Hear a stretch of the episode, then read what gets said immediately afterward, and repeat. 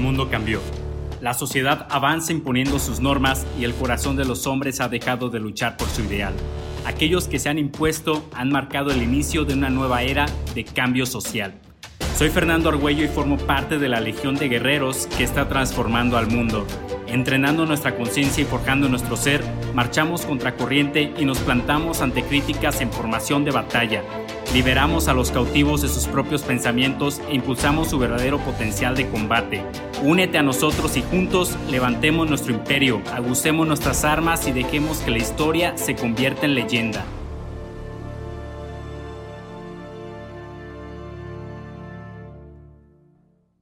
Cuando te encuentras frente a una realidad que no puedes controlar, tu primera reacción podría ser negar la situación o evitar tratarla por completo.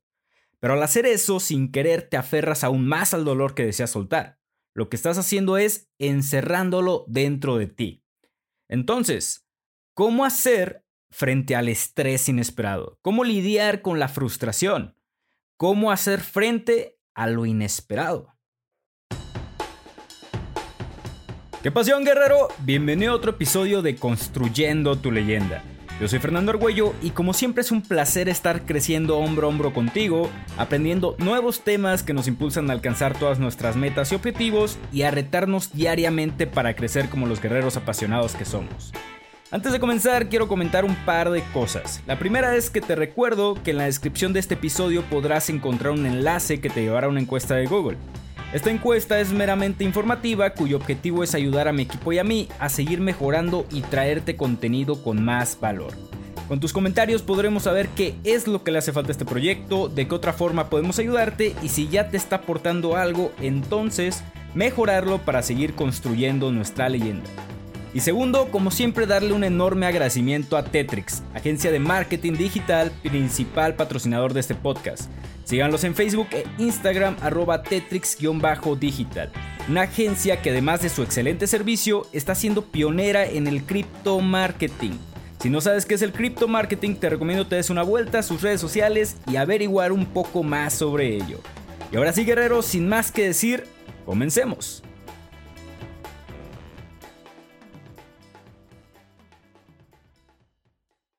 A veces vivimos el día sin pararnos a pensar en lo que sentimos. Empezar a trabajar en tus emociones es esencial para tu bienestar y potenciar el control emocional te ayudará a sentirte más capaz de afrontar las situaciones negativas y, claro, de disfrutar las positivas. ¿Quién no se ha sentido desbordado alguna vez con la sensación de ser un volcán a punto de estallar?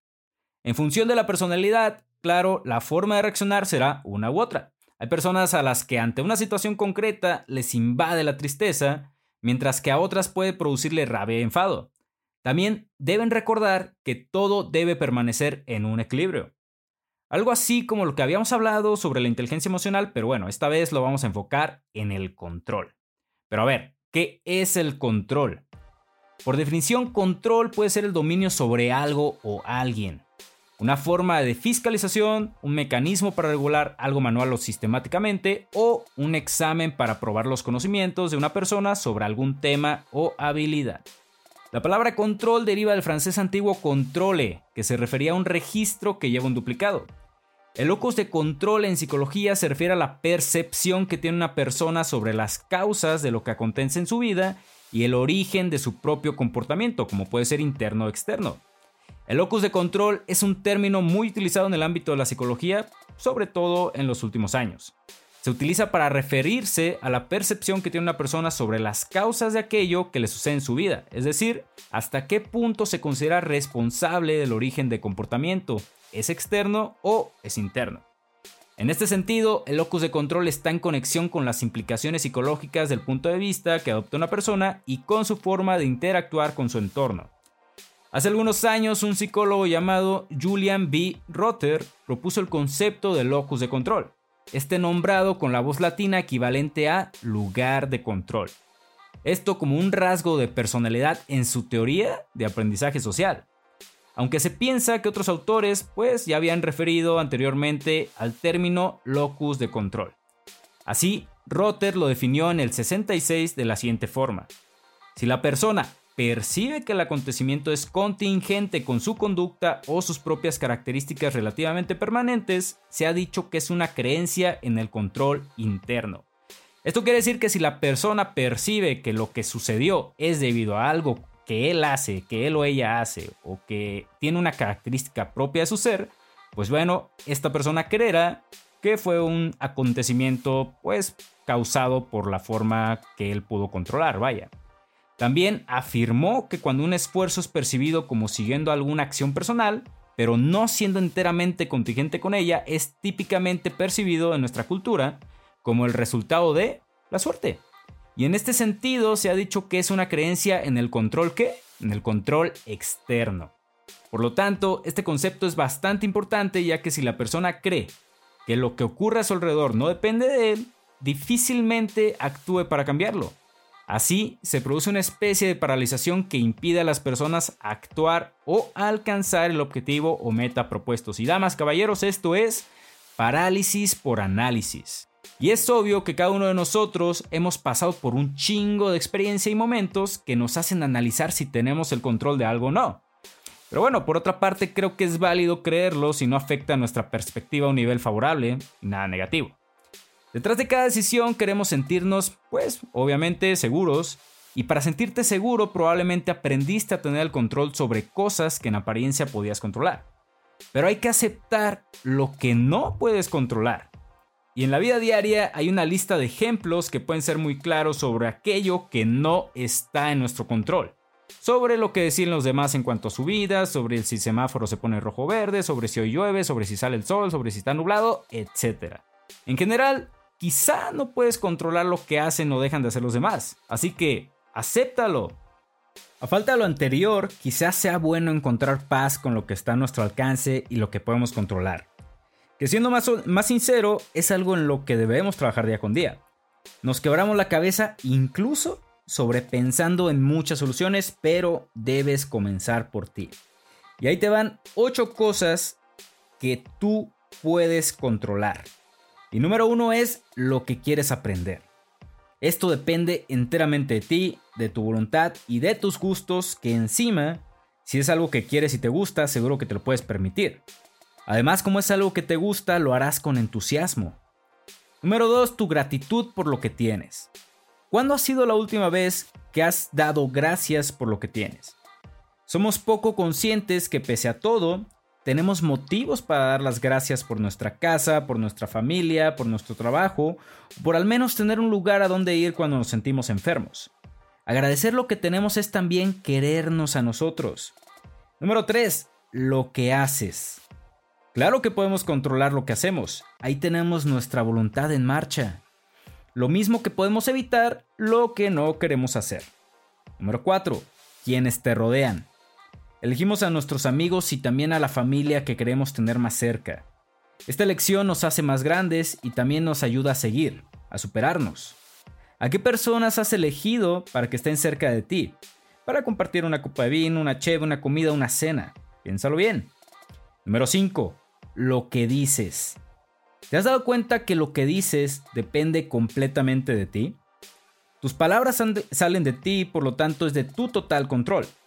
Si ves que a veces dices cosas que no quieres, quizá te convenga reflexionar en lugar de reaccionar. Escucha bien, reflexionar en lugar de reaccionar ante algo.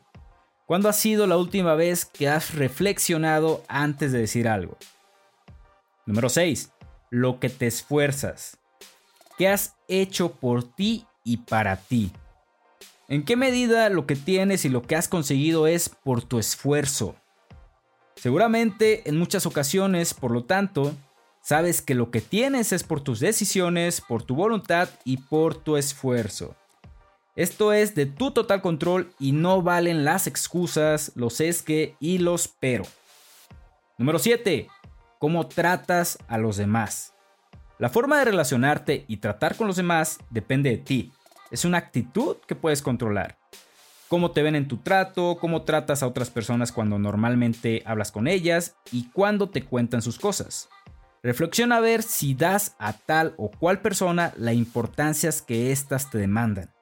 Y número 8, lo que piensas y crees. ¿Cuántas veces hemos dado mil vueltas a las cosas y cuántas veces esto no sirve de nada?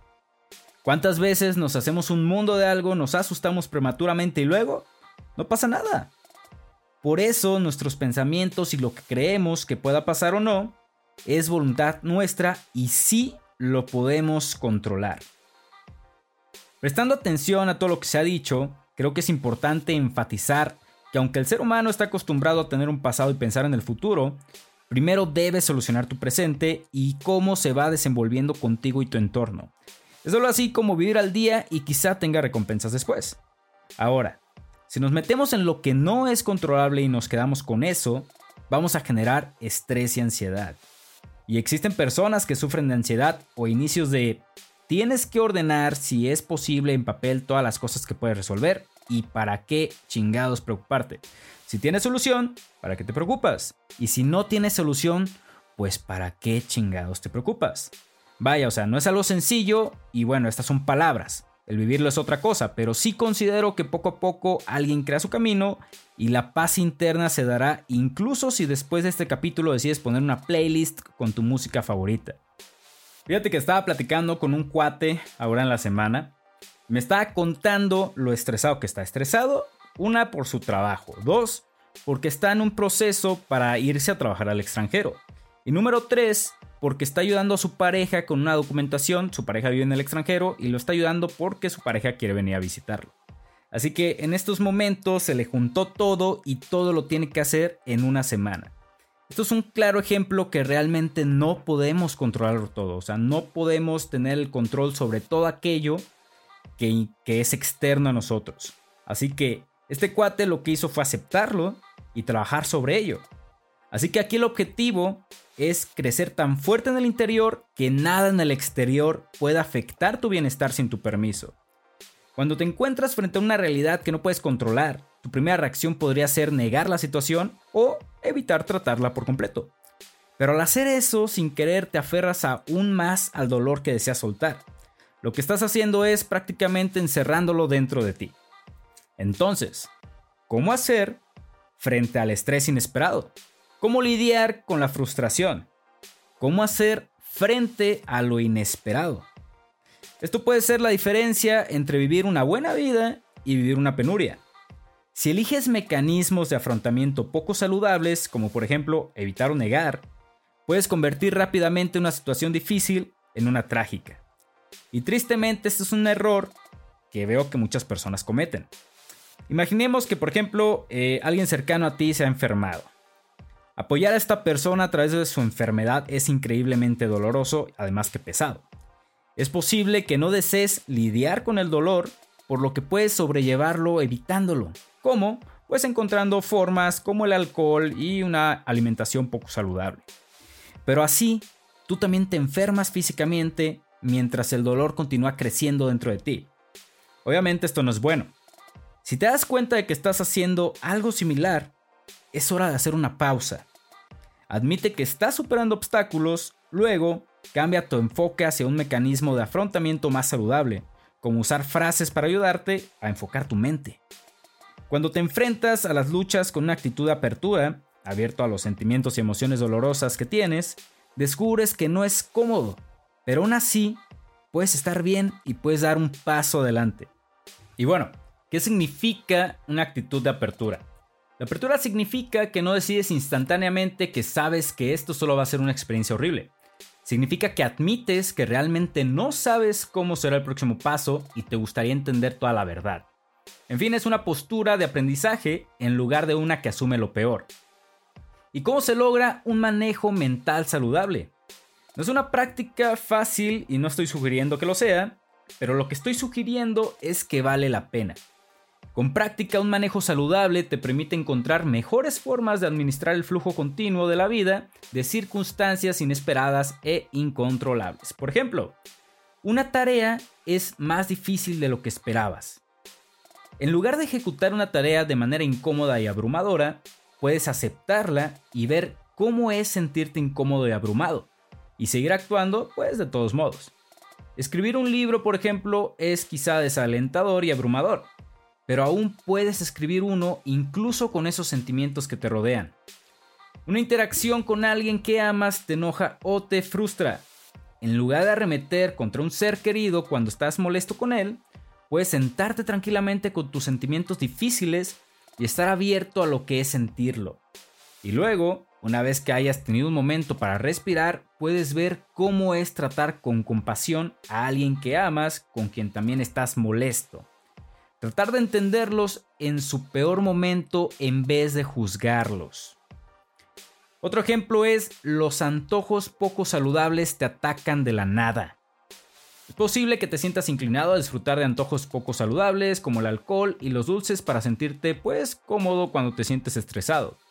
Pero puedes sentarte con estos sentimientos y mejor estar abierto a ellos.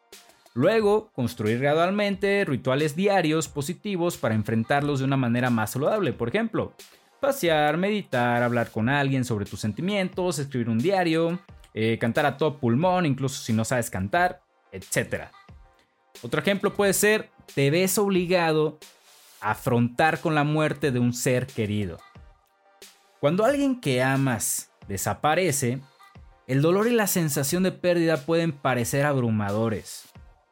Es increíblemente fácil ceder a las formas malsanas y rápidas de aliviar el dolor, pero tienes que obligarte a hacer lo contrario, a compadecerte, a sentarte con los pensamientos y sentimientos poderosamente difíciles que tienes y abrir tu mente a lo que está por venir. Gradualmente se hace evidente que la muerte no es solo un final, sino también un comienzo. Porque mientras perdiste a alguien especial, este final, como todas las pérdidas, es un momento de reinvención. Aunque tristes, su paso te obliga a reinventar tu vida y en esta reinvención es una oportunidad para experimentar la belleza en formas y lugares nuevos e invisibles. Y solo hemos arañado incluso la superficie de un sinfín de posibilidades. La clave es aprender a lidiar con el asunto de frente. Descubrirás que puedes manejar mejor cualquier cosa que la vida te lance y hasta salir más fuerte y más feliz que antes. Al final, el mundo exterior es como estás dentro. Lo que piensas, lo que ves y finalmente en eso te conviertes.